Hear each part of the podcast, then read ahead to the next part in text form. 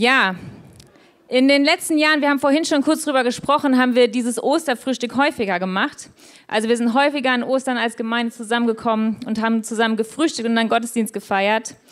Und ich habe mich richtig auf den Tag heute gefreut, weil wir es so lange nicht mehr gemacht haben und weil das so schön ist, als Gemeinde zusammenzukommen, gemeinsam zu frühstücken ähm, und gemeinsam dieses Fest zu feiern. Und ich darf uns heute Morgen noch ein paar Worte mit auf den Weg geben, warum wir das äh, heute Morgen hier sind, warum wir die Auferstehung feiern.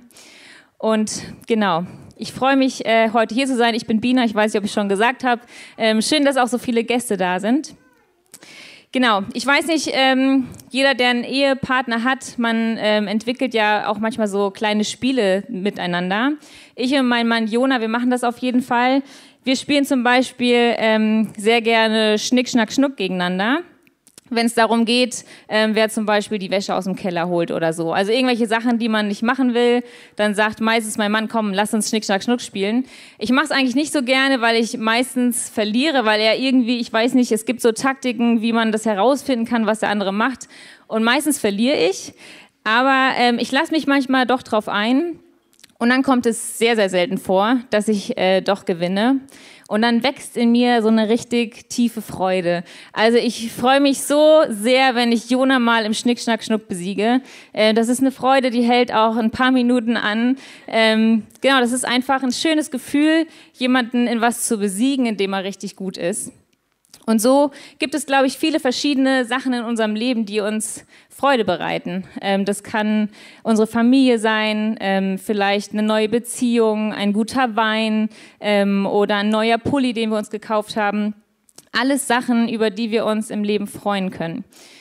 Ich glaube nur, das Problem ist, dass das äh, oft eine Freude ist, die schnell wieder verloren geht. Also der neue Pulli, den ich mir gestern gekauft habe, der bereitet mir in zwei Tagen nicht mehr ganz so viel Freude und in vier Tagen mache ich ihn in die Altkleidersammlung. Also sind alles nur, okay, ist übertrieben. es sind alles Sachen, die uns kurz Freude bereiten, aber die irgendwie nicht so von langer Dauer sind. Und ich will heute Morgen, ähm, oder ich wünsche mir, dass wir heute Morgen, dass wir daran erinnert werden oder eine Freude mit nach Hause nehmen, die länger anhält. Ähm, das ist mein Gebet für heute Morgen und ich würde gerne noch kurz dafür beten und dann starten wir in den Text. Herr, ich danke dir, ähm, dass du heute Morgen hier bist. Und ich danke dir, dass du gute Gedanken und gute Worte für uns hast. Und ich bete, dass du mich heute Morgen gebrauchst, Herr, dass du zu uns sprichst, dass du Herzen öffnest. Ich weiß, dass du eine gute Botschaft hast und ich bete, dass du ja, uns heute Morgen bewegst. Amen. Genau, wir befinden uns im Moment in ähm, der Gemeinde in einer Reihe, die nennt sich Yes, He Is. Also wir schauen uns in dieser Reihe Sonntag für Sonntag verschiedene Begegnungen an, die Menschen mit Jesus hatten und ähm, lernen daraus, was wir für uns in unser Leben mitnehmen können. Wir als Gemeinde glauben, dass ähm, Jesus lebt, gestern und heute und für alle Ewigkeit.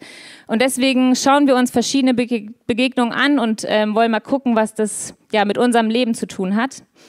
Und wenn wir ähm, über Jesus reden und über Jesus predigen, dann finden wir seine Geschichte in den ersten vier Büchern im Neuen Testament, in den Evangelien. Da lesen wir von ähm, diesem Mann Jesus, der an Weihnachten, die Geschichte kennen wir alle, als Baby ganz ärmlich auf diese Welt kommt, ähm, der geboren wird in einem Stall. Und dann lesen wir die Geschichte von Jesus, wie er umherzieht, wie er predigt, wie er lehrt.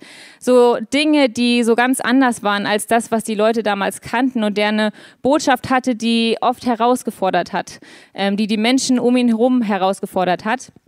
Und er hatte diese Jünger bei sich, ähm, die hat er zu sich genommen, die hat er gelehrt, die hat er ausgebildet quasi, die waren immer an seiner Seite und die sind mit ihm umhergezogen.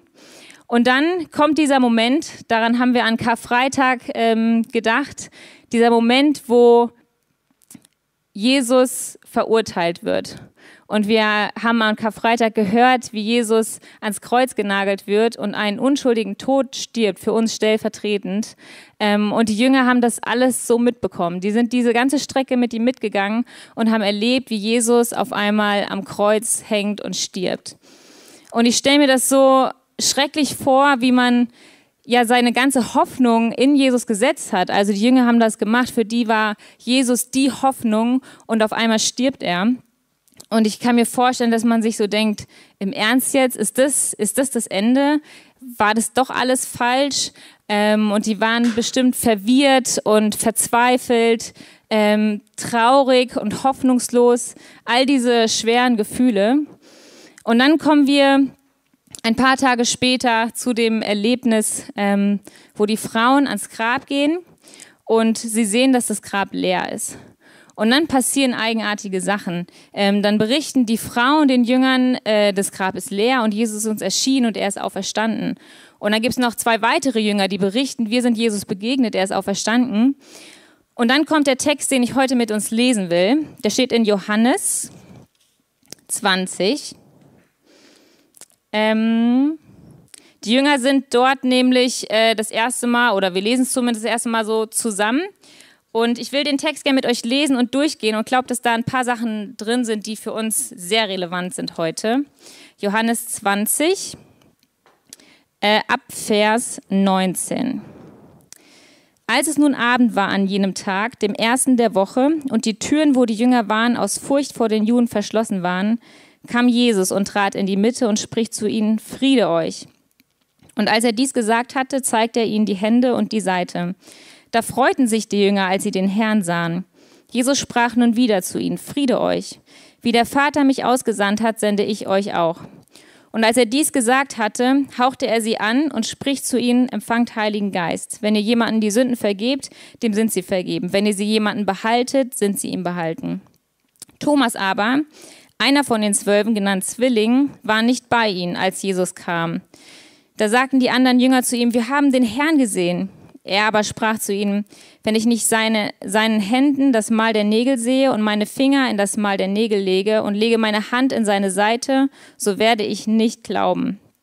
Und nach acht Tagen waren seine Jünger wieder drin und Thomas bei ihnen.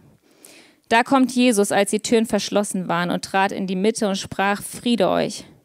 Dann spricht er zu Thomas, reiche deinen Finger her und sieh meine Hände und reiche deine Hand her und lege sie in meine Seite. Und sei nicht ungläubig, sondern gläubig. Thomas antwortete und sprach zu ihm, mein Herr und mein Gott. Jesus spricht zu ihm, weil du mich gesehen hast, hast du geglaubt. Glückselig sind, die nicht gesehen und doch geglaubt haben. Also wir lesen hier die Geschichte von den Jüngern nach der Auferstehung, die zusammenkommen und Jesus erscheint ihnen. Also das Unmögliche wird möglich und Thomas ist nicht dabei. Wir erfahren nicht, warum er nicht dabei ist, aber Fakt ist, er ist nicht da und sieht es nicht mit. Und dann kommen die anderen zu ihm und sagen ihm, Thomas, Jesus ist auferstanden, er lebt. Und für Thomas ist es so unrealistisch, so weit weg von dem, was sein kann, dass er sagt, ich kann das nicht glauben, wenn ich es nicht selbst gesehen habe und wenn ich nicht selbst meine Hände in seine Wunden gelegt habe. Also das ist so weit ab von dem, was für ihn realistisch ist, dass er es nicht glauben kann. Und damit ist er auch in guter Gesellschaft, weil vielen von den anderen Jüngern ging es ganz genauso. Also wir lesen von Maria zum Beispiel, die zum Grab kommt und Jesus erscheint ihr und sagt, wen suchst du? Und sie sagt, ähm, ich suche meinen Herrn, denn sie haben ihn weggenommen und wir wissen nicht, wo sie ihn hingemacht haben. Also Maria geht davon aus, dass Jesus Leib gestohlen wurde. Die hält die Möglichkeit, dass Jesus auferstanden sein könnte, gar nicht für möglich. Und Thomas geht es ganz genauso. Also, dass Jesus auferstanden sein könnte, ist so weit weg von dem, was sein kann, ähm, dass in ihm Zweifel groß werden. Und er bezweifelt, dass Jesus lebt, dass er auferstanden ist. Und er kann es einfach nicht glauben. Und ich glaube, dass es uns manchmal genauso geht. Also ich kenne das in meinem Leben und ich denke, dass ihr das auch kennt. Ähm, in dieser Welt, dass wir manchmal Zweifel haben. Vielleicht, dass wir den Glauben komplett bezweifeln und das mit Jesus, ach, das kann irgendwie nicht so stimmen. Oder wir glauben an ihn und trotzdem kommen wir manchmal in Situationen, wo Zweifel in uns groß werden, gerade in dieser Zeit. Ähm, wir haben Krieg, ähm, wir kommen gerade aus einer heftigen Corona-Pandemie. Wir erleben in unserem Leben Krankheit. Wir erleben, wie Menschen, die wir lieb haben, sterben. Wir erleben, wie wir unseren Job verlieren. Wir erleben Depressionen. Wir erleben Sorgen und Leid. Also so viele Dinge, die uns manchmal bezweifeln lassen, dass es Jesus gibt. Weil Jesus manchmal unsichtbarer ist, als wir uns das vielleicht wünschen würden. Also Jesus zeigt sich in dieser Welt manchmal weniger, ähm, als wir es gern hätten. Und deswegen kommt Zweifel in uns hoch. Ähm, ihr kennt das in eurem Leben, dass es manchmal schwierig ist zu glauben, dass Jesus wirklich auferstanden ist und lebt. Entweder wir lehnen es komplett ab oder wir glauben es eigentlich und trotzdem, ach, was wäre denn, wenn es nicht wahr ist? Und ähm, wir sind in guter Gesellschaft, weil Thomas ging es ganz genauso. Thomas hatte diese Zweifel, ähm, ist das wirklich wahr mit der Auferstehung? Kann das sein, dass Jesus lebt? Und deswegen, ähm, weil Thomas diese Zweifel hat, die an seinem Glauben rütteln, stellt er diese Bedingung. Wenn ich nicht meine Hände in seine Wunden lege, dann kann ich das einfach nicht glauben. Ich brauche diesen Beweis. Ich muss ihn selber sehen, damit ich das glauben kann. Und ich glaube, auch das kennen wir aus unserem Leben, dass wir manchmal denken, also wenn Jesus sich jetzt hier vor mich hinstellen würde und mir seine Wunden zeigen würde, dann hätte ich auch keine Zweifel mehr. Wenn Jesus mich von dieser Krankheit heilen würde, dann hätte ich keine Zweifel mehr. Wenn er mir diesen Job schenken würde oder dieses oder jenes tun würde, wenn er sich doch nur mehr zeigen würde, dann könnte ich glauben und dann hätte ich keine Zweifel mehr. Thomas zumindest ähm, macht das. Ähm, er braucht diesen, diesen Beweis von Jesus, um an ihn glauben zu können. Und dann lesen wir in dem nächsten Abschnitt, ähm, dass Jesus wiederkommt. Ähm, wieder versammeln sich die Jünger, wieder sind die Türen zu, wieder erscheint Jesus auf einmal mitten im Raum, wieder, wieder sagt er, Friede sei mit euch. Und dann wendet er sich direkt Thomas zu. Und wir lesen in Vers 27, dann spricht er zu Thomas, reiche deinen Finger her und sieh meine Hände. Und reiche deine Hand her und lege sie in meine Seite. Und sei nicht ungläubig, sondern gläubig. Also Thomas kommt, bekommt genau den Beweis, den er sich gewünscht hat. Thomas hatte vorher gesagt, nur wenn das und das passiert, dann kann ich glauben. Jesus kommt und präsentiert ihm genau das. Und Thomas kommt zu dieser krassen Erkenntnis, als er antwortet, mein Herr und mein Gott. Das ist quasi der Höhepunkt von dieser ganzen Geschichte, ähm, dass Thomas erkennt, dass Jesus Gott selbst ist. Es ist wie, als würden ihm die Schuppen von den Augen fallen und er würde erkennen, dass Jesus Realität ist. Und es schließt sich damit so ein bisschen der Kreis in dem Johannesevangelium, weil wir ganz am Anfang lesen, wie Johannes Jesus vorstellt. In den ersten Versen und Kapiteln ähm, erklärt Johannes, dass Jesus Gott selbst ist. Und dann lesen wir die ganze Geschichte und was Jesus alles macht. Und ganz am Ende ist es wie, als würde Thomas das bestätigen und würde zu dieser Erkenntnis kommen, ja, es stimmt. Jesus Realität. Jesus ist am Kreuz für dich und für mich gestorben. Es ist wie, als würde er erkennen, dass das auf einmal was mit seinem Leben zu tun hat. Mein Herr und mein Gott. Mehr gibt es dazu nicht zu sagen, zu dieser krassen Erkenntnis. Das, was angekündigt und versprochen war, ist für ihn auf einmal in Jesus Realität geworden. Und dann lesen wir, wie ähm, Jesus auf diese Reaktion antwortet. Ähm, Jesus spricht nämlich zu ihm, weil du mich gesehen hast, hast du geglaubt. Glückselig sind die, die nicht gesehen und doch geglaubt haben. Wir hatten ähm, in der letzten Predigtreihe uns mit den Seligpreisungen beschäftigt. Die findet man im Matthäusevangelium. Und das ist so ein bisschen wie die nachgeschobene letzte Seligpreisung. Also glückselig oder zufrieden, glücklich zu preisen sind die, die nicht gesehen und doch geglaubt haben. Mit anderen Worten kann man eigentlich auch sagen, dass Jesus davon ausgeht, dass man an ihn glauben kann ohne dass man ihn gesehen hat. Also glücklich ist, sind die, die nicht gesehen und geglaubt haben. Jesus geht offensichtlich davon aus, dass es möglich ist, dass wir ihn erkennen können, dass wir glauben können, ohne dass er sich auf diese Art und Weise präsentiert hat. Und ich finde das mega spannend und verrückt. Ich weiß nicht, ob ihr euch mal mit dem Thema Auferstehung auseinandergesetzt habt, jetzt als historisches Ereignis. Ähm, ich habe in der Uni, ich habe Lehramt studiert und mein eines Fach war äh, Religion. Und ich bin voll mit Energie da reingestartet und dachte, cool, jetzt so ein schönes Theologiestudium, wo man mal richtig Input bekommt. Und ich war völlig desillusioniert, als ich in den ersten Seminaren war und dann in der Uni mitbekommen habe, wie die Bibel auseinandergerissen wird. Also alles wurde hinterfragt und widerlegt und es war äh, so, man ist erstmal erschlagen davon. Und für mich war das eine gute Zeit. Ich habe mich nochmal neu damit auseinandergesetzt und neu erkannt, dass ich das für wahr halte und dass diese ganzen Anschuldigungen und Widerlegungen und was auch immer, dass die irgendwie für mich nicht standhalten können. Und in einem Seminar, ähm, Neues Testament, gab es auch eine Sitzung, die hat sich beschäftigt mit dem Thema Auferstehung. Und ich weiß noch, ähm, der Dozent hat uns dann vorgestellt, dass kein Theologe, kein anerkannter Wissenschaftler, irgendjemand, alle bestätigen, dass es diese Person Jesus gegeben hat. Das, das, das dem widerspricht keiner. Also jeder geht davon aus, diesen Jesus hat es gegeben. Jeder geht auch davon aus, dass dieser Jesus am Kreuz gestorben ist. Und es streitet auch niemand ab, dass es danach Zeugenaussagen gibt, und zwar nicht wenige, die behaupten, dass sie diesen Jesus äh, live begegnet sind, also dass er ihnen erschienen ist. Diese drei Sachen, da können alle mitgehen. Ähm, das streitet keiner ab, dass das so ist. Und jetzt entsteht da so eine kleine Lücke zwischen Tod und den Zeugenaussagen, die irgendwie gefüllt werden muss. Und in dem Seminar hatten wir dann auch darüber gesprochen und diskutiert. Und der Dozent hat uns dann als eine Möglichkeit präsentiert, dass es äh, die Idee gibt, dass die Jünger Jesus aus dem Grab gestohlen haben und sich das dann quasi alles ausgedacht haben. Also eine Lüge.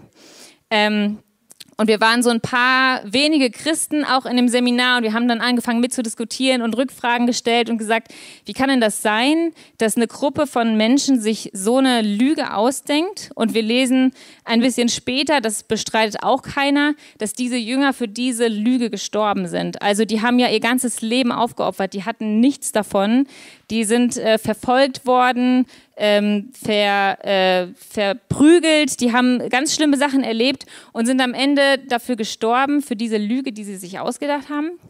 Und ich weiß, dass der Dozent ähm, kurz nachgedacht hat und dann gesagt hat, ja, das stimmt. Also eigentlich kann das nicht sein, weil es einfach keinen Sinn macht.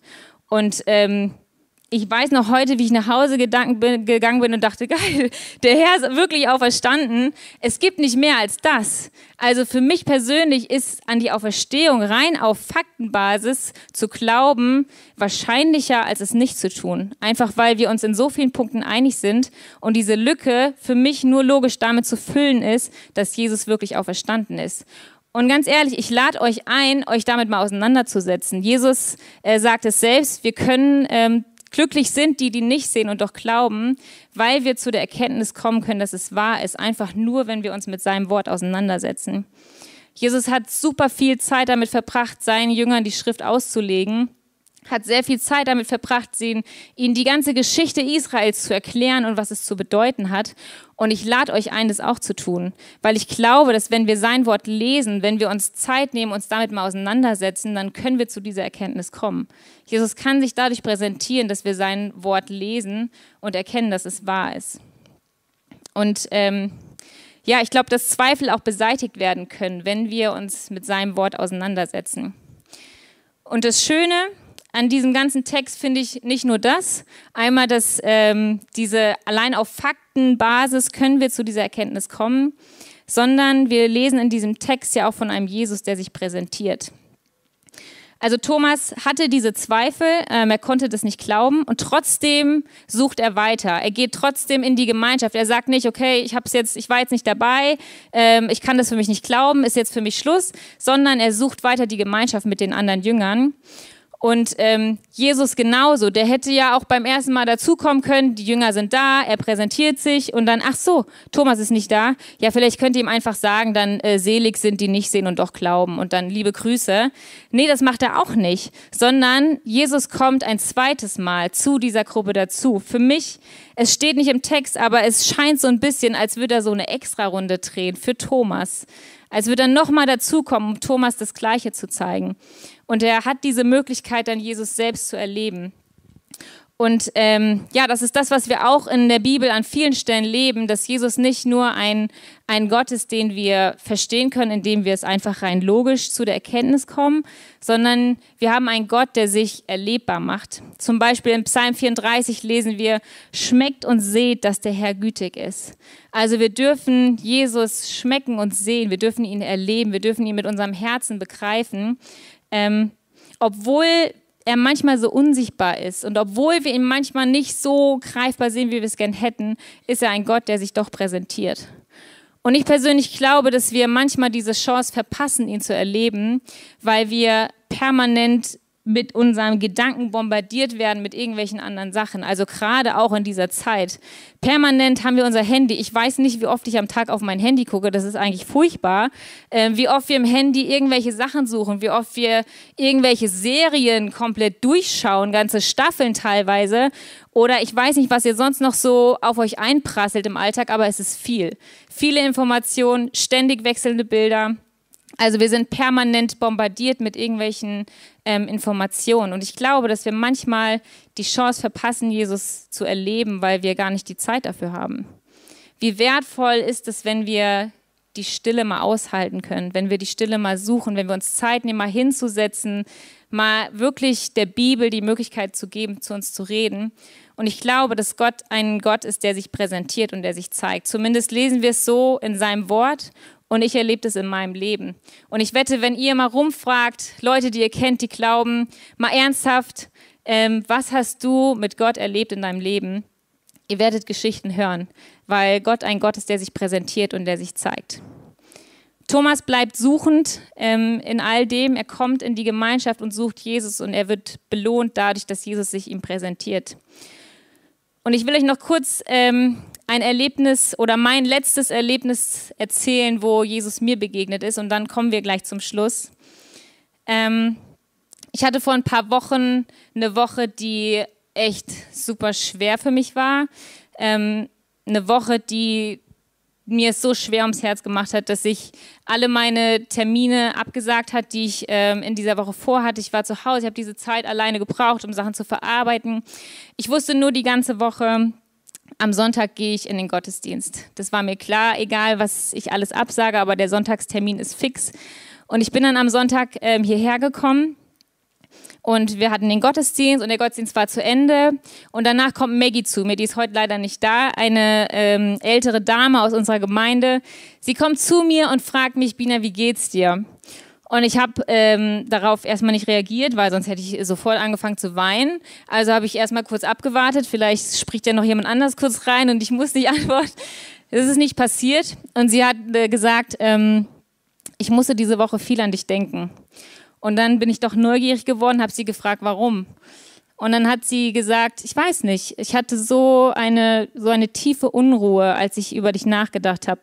Und dann äh, sind bei mir alle Dämme gebrochen. Ich habe geweint, ich habe ihr erzählt, was los ist und sie hat für mich gebetet. Und das hört sich so wie so eine Kleinigkeit vielleicht für euch an, aber für mich war das in dem Moment so, so ein schönes Erlebnis, weil ich das Gefühl hatte, Gott kümmert sich um mich. Gott schickt seine Leute. Ähm, der rüttelt an Maggie und sagt, Maggie, du musst beten. Bina geht's nicht gut. Und das war so ein, so ein schönes und kraftvolles Erlebnis, das in mir so ein bisschen die Trauer und die Schwere verdrängt hat und ich wieder Blick hatte auf die Freude, die eigentlich in mir steckt. Und es war so ein schönes Erlebnis, wo Jesus sich präsentiert hat, wo er eine extra Runde für mich gedreht hat und gesagt hat, hier, ich kümmere mich um dich, ich bin da und ich sorge mich um dich. Und das ist das, was passiert, wenn wir Jesus begegnen. Ähm, das löst Freude in uns aus.